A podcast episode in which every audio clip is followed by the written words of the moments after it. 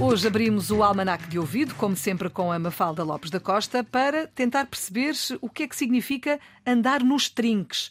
Ó oh, Mafalda, o andar que é nos que é, trinques. O que é que é isto, afinal? Significa andar muito bem arranjado, impecavelmente vestido, seguir a última moda e a expressão hoje em dia é mais usada no Brasil do que em Portugal, mas já foi muito usada em Portugal.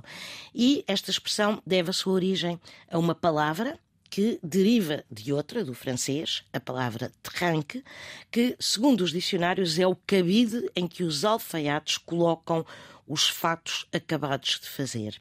E tranque vem também do francês, de trangle, que é um varão, normalmente usado para pendurar cortinados, mas que antigamente era também utilizado nas alfaiatarias para pendurar os cabides com os fatos novos. Daí que, e no ato de dar a parte pelo todo, quando se aportuguesou o trangle, fez-se, no fundo, dar nos trinques. E como quem anda de fato novo ou impecavelmente vestido pode parecer saído de uma montra de um alfaiate Uhum. ou mesmo personificar um cabide, diz-se que quem assim se passeia pela rua anda a fazer de cabide ou anda nos trinques. Muito bem, está explicado. Obrigada. Mafalda Lopes da Costa é assim o Almanac de Ouvido.